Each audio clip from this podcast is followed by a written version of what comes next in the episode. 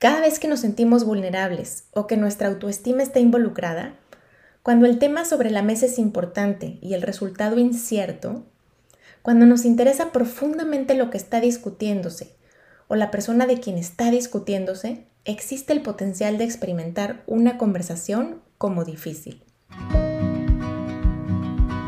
Hola, bienvenidos al podcast Bienestar Conciencia. Soy Nicole Fuentes.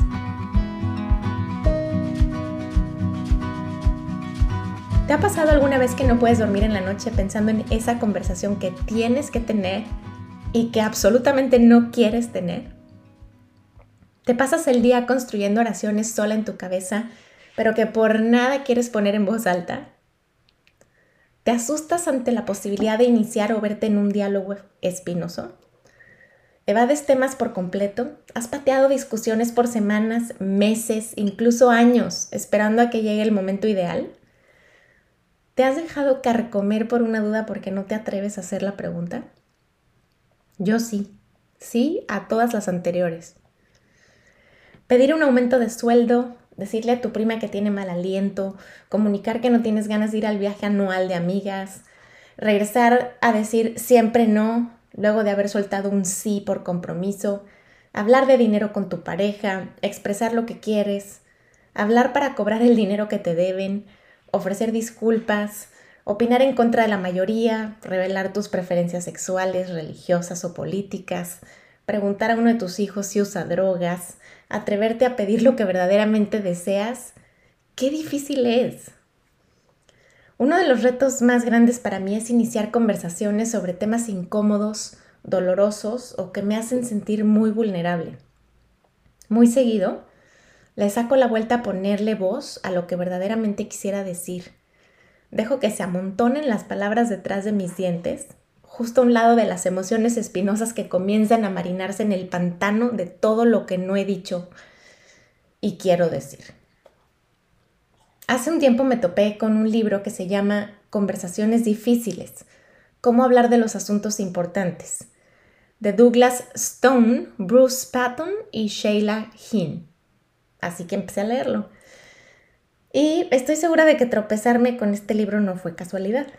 Me gustó mucho y entonces quiero compartir contigo algunas ideas que me parecen valiosas. Y es más, de hecho, ahorita que te cuento, creo que es un libro que definitivamente tengo que volver a leer. Una conversación difícil es cualquier tema del que te cueste trabajo hablar. Lo que para ti es una conversación complicada no necesariamente lo es para mí y viceversa es un tema personal. Y voy a, citar aquí a los autores. Cada vez que nos sentimos vulnerables o que nuestra autoestima está involucrada, cuando el tema sobre la mesa es importante y el resultado incierto, cuando nos interesa profundamente lo que está discutiéndose o la persona de quien está discutiéndose, existe el potencial de experimentar una conversación como difícil. Entonces nos enfrentamos al siguiente dilema, evadir o confrontar.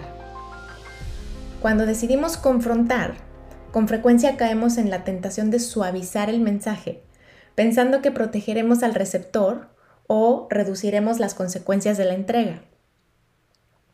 Pero los autores del libro no se andan con rodeos y aclaran que no existe tal cosa como una granada o una bomba diplomática y que ninguna cantidad de azúcar es suficiente para quitarle lo amargo al daño. Por otro lado, no entregar el mensaje puede ser como quedarte con la granada en la mano una vez que le quitaste el gatillo. Las alternativas no son atractivas, pero las conversaciones difíciles son parte de la vida y entre más pronto aprendamos a tenerlas, mejor transitaremos por nuestros días. Todas las conversaciones difíciles tienen una estructura similar y cada una a su vez incluye tres conversaciones diferentes.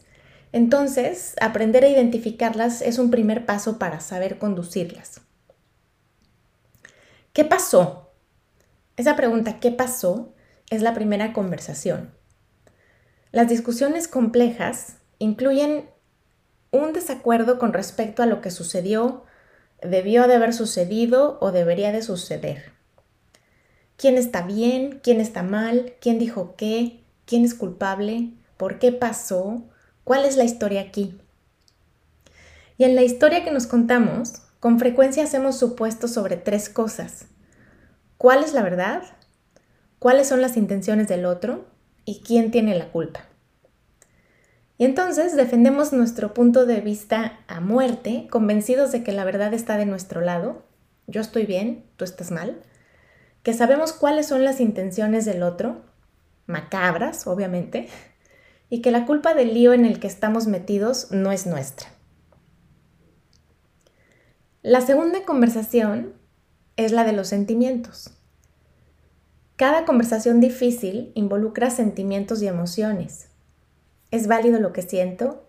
¿Es apropiado? ¿Muestro mis sentimientos o los oculto? ¿Qué hago con las emociones de la otra persona?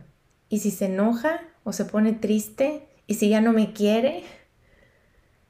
En diversos contextos surgen emociones intensas que tenemos que administrar. ¿Le digo a mi hermano que me lastima que siga en contacto con mi ex o hago como si nada pasara? ¿Le digo a mi jefe que me molestan sus burlas o me limito a hablar del proyecto? ¿Le digo a mi hijo que no puedo ayudarlo con su tarea porque no le entiendo o invento alguna excusa?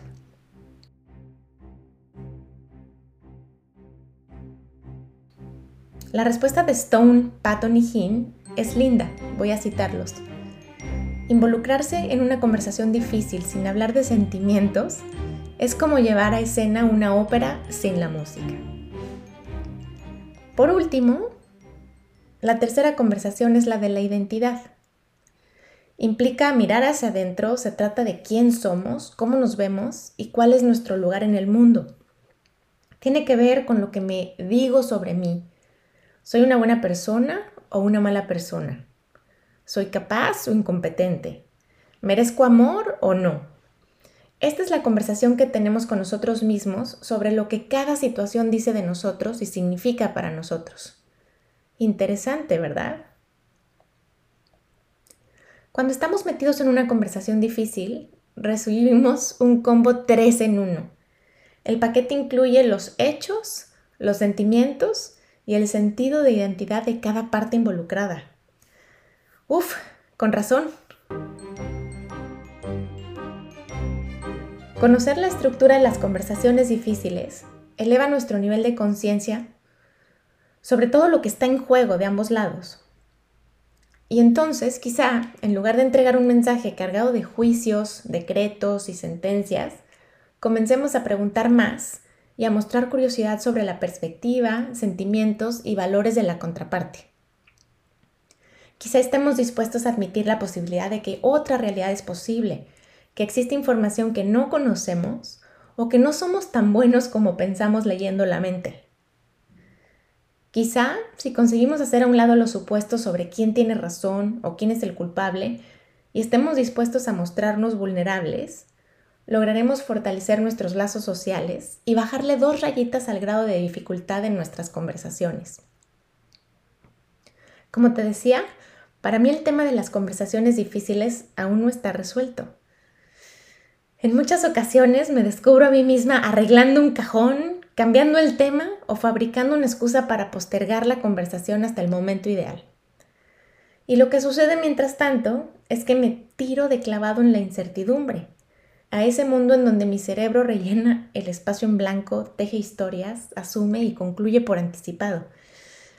Y en esa nebulosa abstracta me acompañan la ansiedad, el miedo y la culpa. Cuando eventualmente me atrevo a iniciar la conversación y a poner en práctica lo que te he compartido hoy, los contornos se definen, las dudas se disipan, el mundo se clarifica. Las incertidumbres se convierten en certezas, algunas veces para bien, otras para mal, y llega una sensación de ligereza y paz. Eso invariablemente me lleva a pronunciar la frase, ojalá hubiera dicho esto antes. A mí me toca seguir practicando.